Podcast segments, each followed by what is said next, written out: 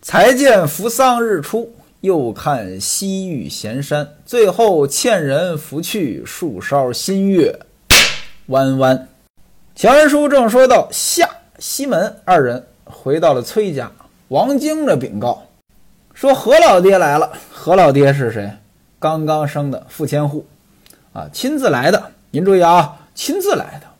您要是经常听咱们这书呢，您有经验。一般来说呢，这种拜见呢，都是先派人来下拜帖，然后呢，本人再来。但这次呢，他亲自来的，足见着重视。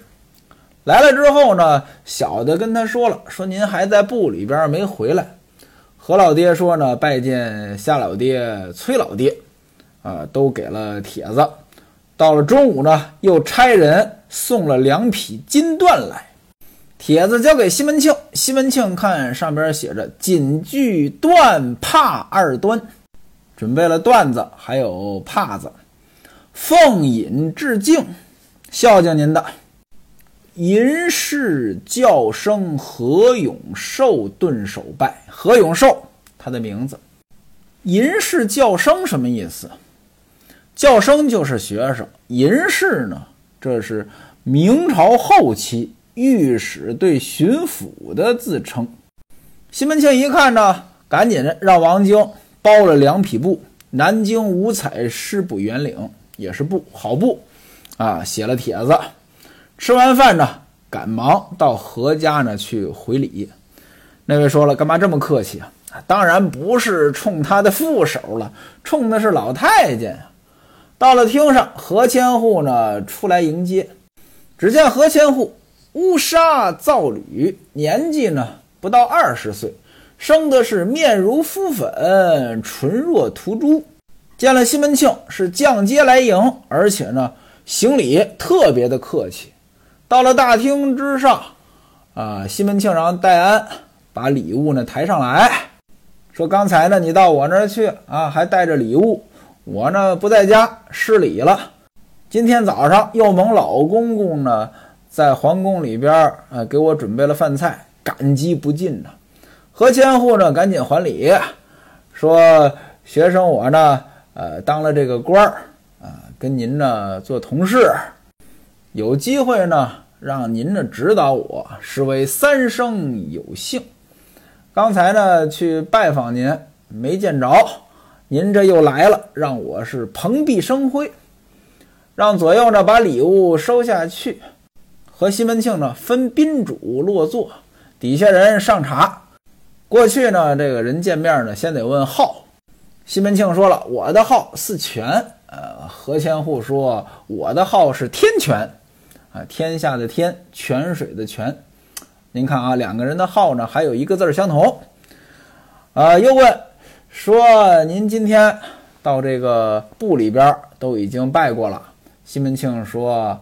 呃，从这个皇宫里出来，呃，老公公的赐酒出来之后呢，就到部里边了，都已经拜过了，公文也拿到了。出来呢，呃，本来呢想到您这儿来，没想到呢您还先来了。何千户就问说：“呃，今天您和夏公、夏公、夏大人，你们两个人都上朝了？”西门庆说：“呃，夏大人。”已经升了指挥执将，今日呢，我们呢上朝啊谢恩呢在一起，只是呢，呃，到这个衙门里的时候呢，他跟我的这流程呢不一样。说完话呢，何千户问了：“咱们是不是给咱的顶头上司先送点礼呀？”啊，西门庆说：“哎呀，依着舍亲说，舍亲那就是翟管家嘛，对吧？”咱们呢，先在咱们自己这个卫锦衣卫嘛，啊，到他家去，到卫主家里面去送礼，然后呢，上朝的时候，他替咱们呢，呃，这个报上去，呃，之后呢，咱们到自己的衙门当中呢领公文。何千户说了，那既然如此，那咱们明天早晨早点去呗。于是两人商量着送什么礼。何千户呢？两匹蟒衣，一束玉带。西门庆呢，一匹大红麒麟金缎，一匹青绒蟒衣，一匹金镶玉绦环，还有金华酒四坛。西门庆当然得比他送的多呀。到这儿呢，倒不是因为西门庆有钱，而是西门庆是正的呀，他是富的呀。商量好了礼物，约定呢明天呢一早去送礼。啊，喝了几杯茶，西门庆告辞。这事儿呢没跟夏大人说。一夜无书，转过天来，一大早，西门庆到了何千户家。何千户呢还准备了头脑小席，啊，反正呢说是小席，也不少吃的。啊，连同手下人一起饱餐一顿，这才呢到朱太尉他们家。西门庆这边呢是奔四，拿着礼物；那何家呢也有人拿着礼物。此时呢，朱太尉是新加了太保，宋徽宗呢又派他到南坛去试生。什么叫南坛试生？你不是冬至要祭天吗？南坛就是祭天的地方呀。那祭天你不能空口祭啊，老天爷也要礼物呀。生就是那些祭品啊，呃，猪牛羊什么之类的。那试生就是去检查祭品，这检查祭品这事情很重要啊。试生这个事情不是说底下人把这些东西准备好了，皇上随便派个人看看没问题就完了啊。要每天有专人去试生去检查，其中呢皇上还得去啊。有一天是皇上亲自去的，那今天这朱太尉呢被皇上派过去试生了，还没回来呢。但是呢送礼的人。早已经在门口堵满了。您看啊，这当官就是好啊，对吧？尤其是古代，呃，咱们今天可能给当官的送点礼，还得偷偷摸摸的。您看古代，这明目张胆呀，对吧？大官的家门口那黑压压的一片。蔡京那儿如此，朱太尉这儿也是如此，送礼都得排队。在蔡京那儿呢，因为有翟管家。所以西门庆呢就不用排队，直接呢就给领进去了。到朱太尉这儿，那就没这么方便了。何千户也好，西门庆也好，下了马，在旁边呢找了一户人家。这户人家呢认识啊，在那儿坐着，派人打听，哎，这个朱太尉什么时候回来？来了呢就通报。只等到午后，啊，有一个人过来了，说呢。老爷试生回来，进南薰门了。祭坛肯定是在郊外呀，对吧？城外嘛，那所以呢，进了城门了。那您想呀，这朱太尉回来了，那不能说堵着他呀，对吧？就把这些人，呃，打开一条道。不大一会儿，又有人过来报说，老爷呢过了天汉桥了。再过了一会儿，啊，这个队伍就来了。啊，那当然了，这朱太尉不可能说一个人走回来呀，也不可能一个人骑马呀，对不对？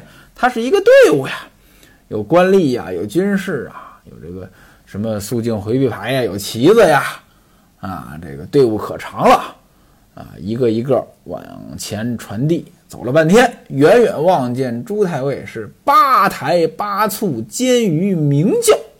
什么是明教？有的解释呢，就是明朝的官教。但我觉得呢，这是透明的轿子，至少呢，那个窗户呢是透明的。为什么呢？因为大家能看到朱太尉，啊，穿的什么，拿的什么，头戴乌纱，身穿猩红斗牛绒袍，腰横金山白玉，悬挂太保牙牌，黄金鱼石，好不显赫威严。哎，透明的。那位说了，这透明怎么做到的？这大冬天肯定不能是纱的呀，对不对？这窗户呢，估计是玻璃。明朝有玻璃吗？明朝呢，其实是有玻璃的，但是呢，这大块玻璃那时候没有。一六八八年，一个人叫纳夫，这个人呢，发明了这个制作大块玻璃的工艺。打那儿起，这玻璃呢，才走进千家万户啊，能做窗户了。那一六八八年，那崇祯皇帝都已经吊死了四十多年了，但是明朝呢确实有玻璃。明朝的玻璃都干什么用呢？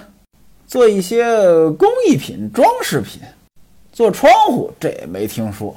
但是怎么看见的呢？呃，反正呢原文当中写看见了，而且呢，这《金瓶梅》这部书是很写实的。那我觉得呢，这个明教呢那是能看到里边的人的。不管这么多了，朱太尉到了自己家门口，哈，您别看这么多人围着啊，安静，没一个人咳嗽，大伙呢都在那儿跪着。您就看这当官多爽啊！等了一会儿，朱太尉底下的人跟大伙说：“起来伺候。”大伙呢一起答应，答应的很齐，而且呢声震云霄。就在这时候，只听得东边。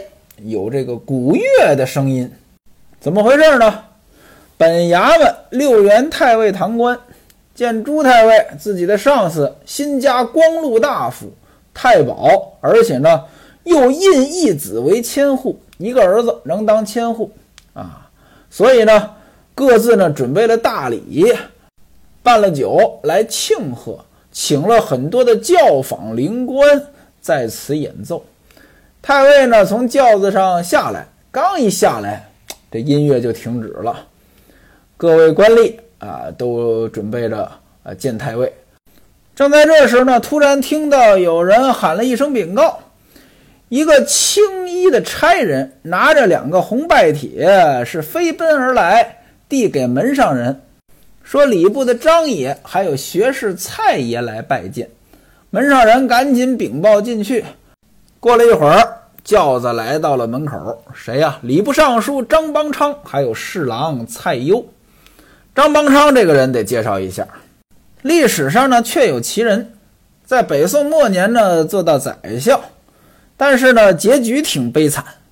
在靖康元年，啊，靖康，《射雕英雄传》，郭靖、杨康，这名字就从靖康来的。北宋灭亡就是靖康，靖康之耻嘛。靖康元年，金国人打过来了。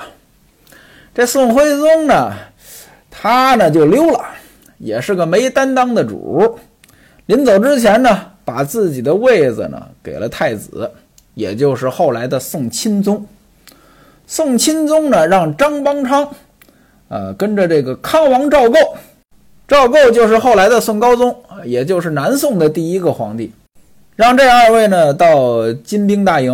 啊，干嘛呢？做人质啊，顺带着呢，呃，求和。这临行之前呢，这张邦昌呢跟宋钦宗呢想要个圣旨，要圣旨干什么呢？你想呀，我到那去议和，我什么都不能答应人家，我怎么聊呀？是吧？那就像今天很多公司里边一样，你代表公司出去谈判，你什么都做不了主，你谈个屁呀？那这张邦昌呢就跟宋钦宗说，嗯，说那你允许我割地。啊，宋钦宗不同意，说：“那你把这个河北的印绶给我。什么叫印绶？地方官的大权呀，河北黄河以北，那意思呢也是要权。那没有权，我怎么谈呢？这宋钦宗呢也不给，那意思呢，你们就去当人质吧，爱咋着咋着。而且呢，他们在金国大营里边呢，宋国有个大将叫姚平仲。”还来劫营了，各位您想呀，人质在人手里边，你还过来打，还来劫营，哎呀，这事儿那就是不想让他活呀。这个金国人说：“你到底想不想议和呀？”啊，这是玩我呢。张邦昌呢就给人解释，一边哭一边解释，说：“这个呃偷袭你们这个事儿呢，这不是朝廷的意思啊，这肯定是这个大将自己做主。”这金国人呢也真信了。后来呢，这赵构呢给放回去了，张邦昌呢仍然留在这个金国大营。到了靖康二年，北宋灭亡了，人家金国人把宋徽宗、宋钦宗都给逮起来了。其实当时呢，金国人也知道自己统治不了汉人啊。当时金国人最聪明的做法就是，啊，这宋徽宗、宋钦宗，你逮一个，对吧？把他们还当皇上。当大宋的皇上，傀儡皇帝，靠他们来统治大宋。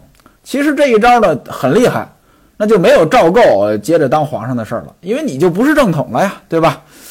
呃，你退而求其次，你不用这二位，你也找一个这个赵家人啊，让他们当皇上也行。结果呢，也不知道金国人怎么想的。虽然呢想找一个汉人呢当这个傀儡皇帝，又不想让宋国的皇室来做这件事情，哎，也不怎么着，就想到了张邦昌，打今儿起你就是皇帝了，大楚国的皇帝。其实呢，这个意义不大。这张邦昌呢也知道这事儿不能干呀，这事儿要干了，那以后怎么交代呀？所以呢，呃，就说我不干啊，你们要让我干，我就自杀。后来金国说了，说你干不干吧？你不干，我们就屠城。这张邦昌呢，为了老百姓，啊，这个那行吧，就干吧。但是呢，张邦昌这分寸呢，我觉得还可以。举几个例子啊，他自己的办公室放在了文德殿。其实呢，皇帝的办公室应该是紫宸殿或者垂拱殿，啊，他放在文德殿，啊，那意思皇上的位置我得给他留着。他这办公桌呢，他也不是说这个面南背北，他的办公桌呢朝西，啊，文东武西呀。上朝的时候，这个文官在东边，那在东边自然是朝着西边啊。那意思我还是一个文官。而且呢，他坚决制止这个朝廷官员呢给他行这个呃跪拜大礼。那有的官员呢非要给他跪，他呢是东面拱立啊，我不在正面啊，我朝着东，嘿嘿，呃，那意思咱俩人平等。那这上朝开会呢，他也不说朕，他说禹，禹呢那就是普通人可以自己称呼自己的。另外呢，这公文啊下旨，他也不叫圣旨，叫手书。他其实方方面面呢都挺恪守的。即便金国人撤走的时候啊，金国人把这个宋徽宗、宋钦宗都带走了，呃，给这二位送行。张邦昌带着满朝文武，是穿着这个素服啊，给这二位送行。金国人一走，张邦昌呢大赦天下。这时候呢，有人就建议他说：“你还政康王，为什么呢？现在宋徽宗的儿子就剩下康王赵构了，你呢把天下让给他。但呢，有人劝他说：怎么着呢？你要把这位子让给康王，那你就没有好果子吃了。怎么呢？啊，赵家的天下你当过几天皇上，这成什么话呀？其实张邦昌坐到这个位置上，他肯定知道这件事情的后果，但是呢。”他还是把这个位子赶紧让给人家康王赵构，大宋国的玉玺什么的赶紧送过去。那果不其然，康王赵构即位，马上就有人要弹劾张邦昌，那意思呢得杀他。这个代表人物李纲，李纲对于大宋那相当于于谦之于大明啊，这么重要的人物弹劾张邦昌。但是呢，宋高宗呢也知道。啊，自己能当皇上，人家张邦昌那是立了功的，而且呢，人家张邦昌确实没什么责任，他也是没办法，呃，也就不想杀他，所以呢，呃，给他贬了个官，也就算了。按理说呢，张邦昌这时候你要是低调做人呢，说不定呢，呃，还有机会。可是呢，哎，犯错了，犯什么错了呢？他当皇上这几天啊，他当皇上一共就三十多天，那他当皇上得有个皇后啊，对吧？这皇宫里边那么多女眷，宋徽宗的一个妃子，这人叫李春燕啊，她呢就成了皇后了。另外呢，还有十多名女眷呢，也被赐给了张邦昌。您看啊，赐给那是金国人给的。那么这个后来金国人走了，你又把权力给了大宋了。那这个这时候皇后也不能是你的了，对不对？可是呢，呃，这二人呢就这么一段时间的相处，有了感情了。这张邦昌呢，按理说你这么大个人物，呃，不应该是没见过女人的。在古代呢，呃，多几个女人他也不是什么大事儿。呃，所以唯一的解释呢，就是张邦昌真的喜欢这个李春燕了，有爱情了。啊，喝了酒之后呢，张邦昌呢，呃，就控制不住的这个感情去找他了。这个李春燕对张邦昌呢，应该也是有感情的啊。这个在张邦昌怀里呢，说皇上呀，现如今呢都已经这样了，咱们呢就别再联系了。那位说这叫有感情呀？哎，还真是有感情。呃，这样没法联系了，这只是迫于现实。怎么体现出有感情呢？这李夫人呢，呃，把这个张邦昌亲自呢扶上了车，而且呢安排自个儿的干女儿陪他，呃，而且呢之后呢，这李夫人呢还偷偷的到张邦昌他们家里找过他，啊，这事儿呢就过分了，因为这事儿啊，这二位都没得好，哈哈，张邦昌呢被杀了，所以您看啊，这感情控制不住，有时候很耽误事儿。当然了。没这事儿呢，也许也会有别的事儿，或者说呢，赵构不杀张邦昌，只是一时抹不开面子，未必心里不想杀，或者呢，即便不想杀，可能也觉得该杀，只不过呢，这事儿呢成了导火索了，因此呢，哎，这个身处高位的人，凡事呢，确实要小心啊。咱们接着说这回书啊，张邦昌。还有蔡攸，蔡攸就是蔡京的儿子，两个人呢来拜访朱太尉。那说了这么多人排队，他们两个人凭什么来了就见呀？多新鲜呢！人家这位置在这摆着呢，对吧？他们两个人见完了，啊，送出来。吏部尚书王祖道、左侍郎韩履、右侍郎尹京呢也过来拜访朱太尉呢，陪着喝茶啊，送走。接着。皇亲喜国公、枢密使郑居中，您看啊，郑皇亲，还有驸马掌宗人府王进清，他们呢也来拜。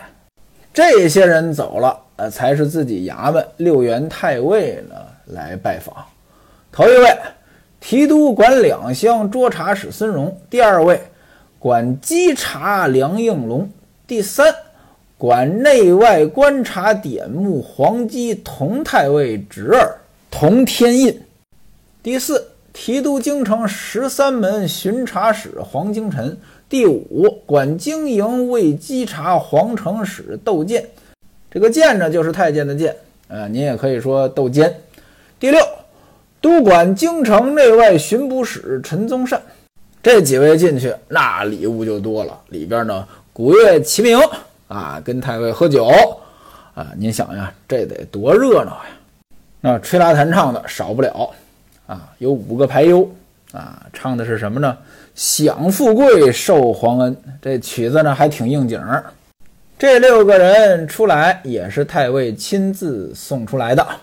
接下来就是各处官员觐见了。这在觐见跟刚才就不一样了。刚才那些人来了，那坐下来喝茶聊天喝酒，那这个流程很复杂。这回呢，那就跟过堂一样啊，把这个桌子抬过来，呃，坐下来，底下人见完了啊，说两句话走，见完了说两句话走，跟走马灯似的。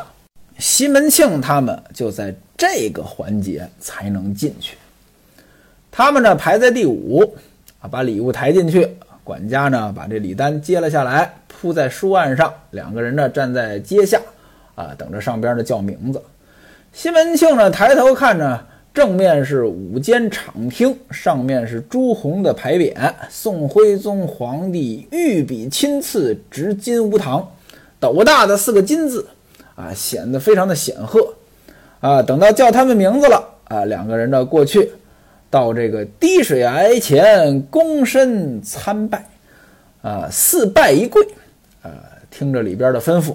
那毕竟这里边呢有人家何太监的人情呀，所以朱太尉呢还客气客气，哎，怎么还送礼了？啊，虽然客气，但是礼物呢照收不误。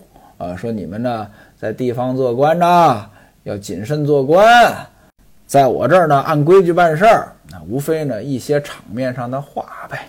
嘱咐完了，告诉他们啊，等我呢跟皇上呢汇报完，你们呢到衙门当中呢，呃领公文，然后呢就去赴任好了。两个人答应一声啊，底下人说走吧啊，他们就走了，从这个左边的角门出来。出来之后找着奔四，奔四这些人呢不是抬着礼物进去吗？担子又抬出来，正要走，突然间呢看一个人拿着一个红帖子飞马过来。说王爷高爷来了，西门庆和何千户两个人赶紧躲到别人家门里边呢观看。不大一会儿，啊，前边有开道的，啊，这个来的人是谁呢？一个人叫王爷，一个人叫高俅。高俅您不陌生，太尉高俅吗？这王爷是谁呀？总督经营八十万禁军陇西公王爷啊，这两个人那也是大官儿啊。那这二位来了啊，排队的人刚才见了一些了，剩下的人你接着等吧啊，先得记着人家来。西门庆还有何千户两个人呢，走偏僻的地方出来，这才上马回去。二人走到大街之上，何千户邀请西门庆呢到家里吃饭，西门庆呢再三推辞。何千户下马呢，把西门庆的马环拉住了，说：“我有一件事儿跟长官您商量。这个一有正事儿，那就不能推辞了。那西门庆就跟着他去了。当然了，奔四他们就不用去了啊，抬着盒子回去也就算了。这何千户在家里呢，早就准备好了啊，啊，明显就是要招待人。嗯，这个大厅上酒席已经摆好了。”这个西门庆一看呢，哎，不对，因为过去这摆席他一人一桌呀，说怎么多一桌？啊，这桌上呢摆的还挺丰盛。西门庆就问说：“您今天还请了谁？”何千户说：“我们家公公，那他叔叔呗，啊，何公公今天呢下班啊，请您吃个饭。”西门庆说：“那你这么费心，这过了呀，对吧？”咱俩人同僚，你这何必这样呢？拿我当外人？何千户说了，说我们家公公请您，您就啊不要怪我了啊。上茶喝茶啊。西门庆呢说，那请老公公出来，我拜见吧。何千户说呢，等一会儿就出来了。不大一会儿，何太监呢从后边出来了。西门庆呢赶紧的啊，这回可以失礼了呀，不在皇宫里了。何太监呢赶紧的不肯搀着西门庆，哎，使不得，使不得。西门庆说：“我跟您侄子，我们呢都是您的晚辈儿啊。您德高望重，而且呢又是宫中的贵人，当然要给您行礼了。”啊，推让了半天，这何太监呢这才接受了西门庆行礼，这才入席，让西门庆呢做主位。那老太监呢坐在主位呢陪坐，啊，何千户呢旁边一席。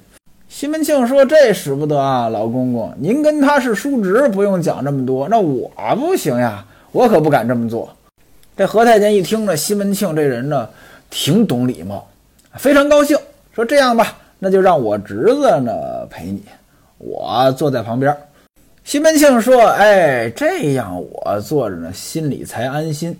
大伙儿呢就按照这么坐下。”何太监呢，让手下人又烧了点炭。说今天呢天儿有点冷，啊，人家烧的炭也讲究，叫水磨细炭。那这种炭跟普通的炭有什么区别呢？做工更精细，啊，颗粒呢更小，烧得更透，啊，这样子的话更暖和。另外呢，这大厅呢还有这个油纸暖帘，油纸它透光呀，对吧？外边还有阳光呢，呃，透过来呢，呃，比较亮。要在我们家冬天，原来啊棉门帘子，哎，这一放下来，冬天本来天黑就早，那里边就很黑了。人家这儿油脂暖帘，哎，日光掩映，十分明亮。当然了，里边肯定也点着灯呢。另外呢，这炭火盆它也是亮的呀。此时呢，何太监突然对西门庆说：“大人啊，你把衣服脱了。”